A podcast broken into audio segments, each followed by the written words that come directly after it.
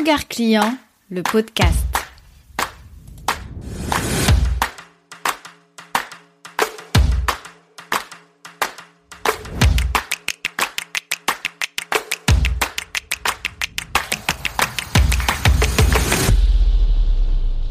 J'ai rencontré récemment deux personnes dans deux contextes complètement différents.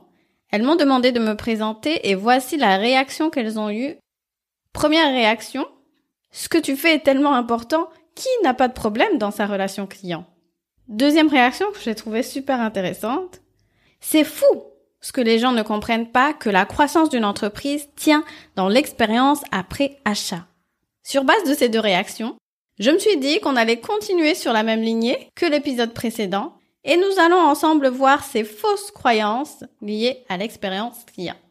Hello, je m'appelle Jeannette, je suis consultante et designer d'expérience client. Après 10 années à travailler dans une banque d'investissement avec une clientèle à distance, 15 années à faire du shopping en ligne car j'avais pas le temps de me déplacer en magasin, j'ai identifié ma zone de génie, un savant mélange entre esprit d'analyse et créativité. Je me suis formée sur mes thématiques favorites et me voici aujourd'hui en train de mettre mon empathie au service de ton business.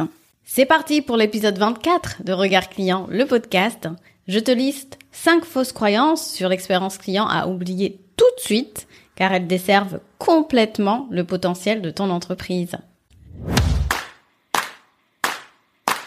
Je parle souvent sur ce podcast des réactions que les gens ont quand j'explique ce que je fais, tout simplement parce que j'ai une vision de l'expérience client qui est répandue au niveau des grandes entreprises et qui malheureusement est complètement négligée et voire sous-estimée pour les entreprises de taille un peu plus petite.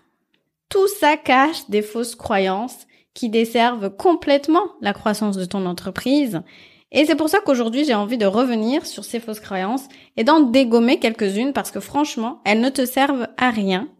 Ce sont des a priori que tu as vis-à-vis de l'expérience client et de ce que ça demande comme travail ou comme ressources.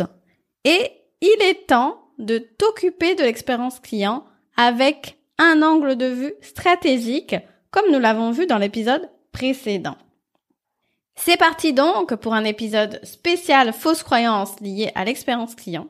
Il y en a beaucoup. J'en ai sélectionné que 5 pour commencer. Alors si tu veux, je pourrais toujours faire une série et continuer là-dessus parce que franchement, il y a beaucoup de choses que j'entends sur l'expérience client et qui ne servent à rien. Est-ce que tu es prête à écouter l'épisode? Commençons par deux fausses croyances qui vont concerner ton client et ta clientèle. Fausse croyance numéro 1. L'expérience client ne concerne que le client.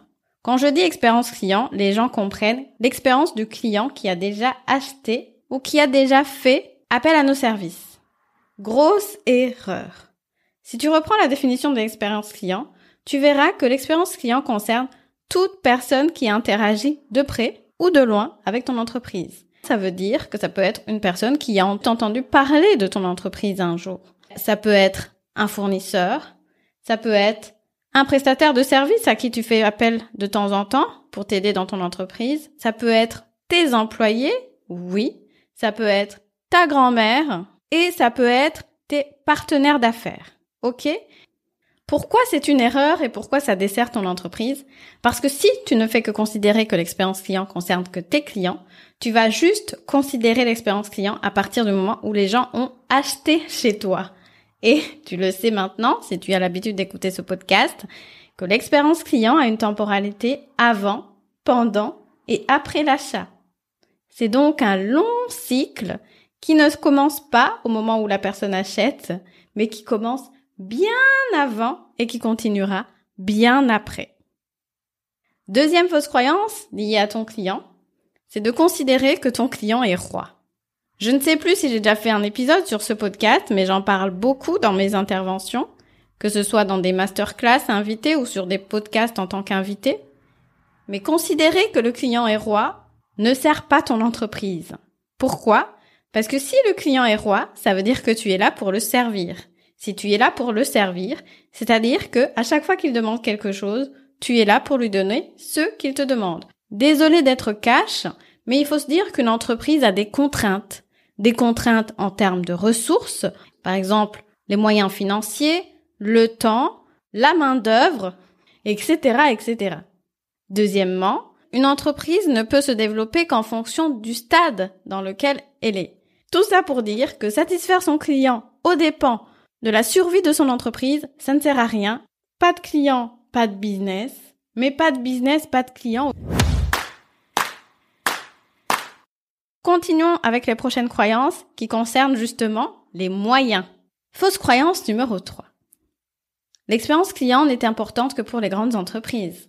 Moi, je suis freelance, je suis propriétaire d'une petite boutique en ligne, j'ai beaucoup de choses à faire que de me concentrer sur l'expérience client.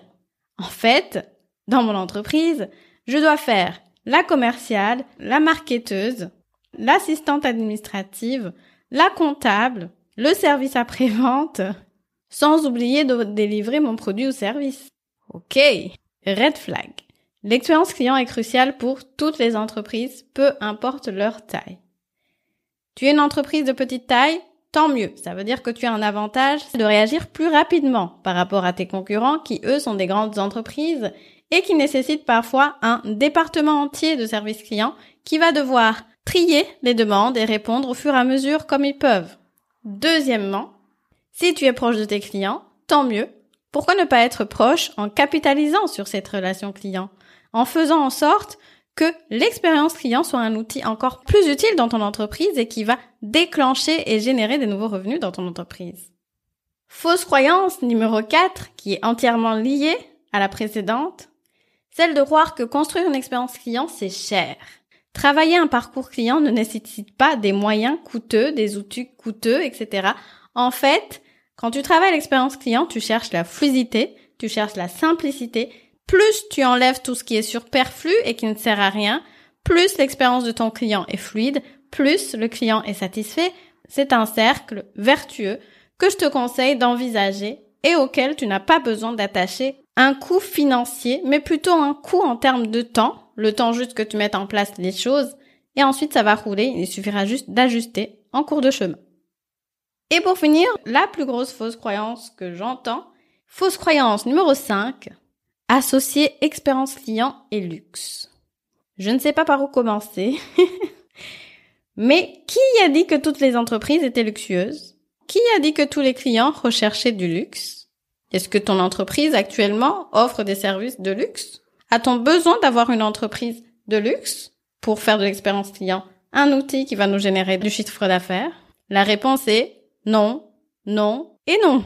Il y a des entreprises dans le core business et de désencombrer une maison. Ces entreprises vont venir soulager le client qui en a marre de voir des choses entassées dans sa cave et cette personne va se sentir tellement mieux quand sa pièce sera désencombrée qu'elle n'a pas besoin qu'on lui envoie du luxe. Alors oui, le client actuellement ne paye pas pour des services, il paye pour une expérience, mais une expérience simple, efficace, qui allège la charge mentale de ton client, qui enlève une épine dans le pied de ton client, est totalement suffisante et n'a pas besoin d'être saupoudrée de luxe ou de je ne sais pas quoi. J'avoue que ça, c'est vraiment la fausse croyance qui me hérisse les poils, j'insiste celle de faire penser que tout le monde a besoin d'offrir une expérience de luxe pour son client. C'est bien joli. Personnellement, ce n'est pas ma réalité. Mon entreprise n'a pas pour objectif d'apporter du luxe. Prends une marque de luxe, n'importe laquelle, va observer le niveau d'expérience client et d'exigence en termes d'expérience client qui est demandé. Tu verras que nous sommes sur un autre niveau, un niveau qui n'est pas du tout commun et qui ne concerne pas toutes les entreprises. Voilà, ce sera tout pour l'épisode d'aujourd'hui. Je pense que je pourrais faire une grande série sur les fausses croyances liées à l'expérience client, celles qui t'empêchent de déployer ton potentiel en termes d'expérience client et de commencer à travailler petit à petit un parcours client balisé, solide, qui va convertir, ravir tes clients et surtout les fidéliser sur le long terme. Allez, je te donne rendez-vous au prochain épisode. Tu as aimé ce podcast? Laisse-moi 5 petites étoiles pour me le dire.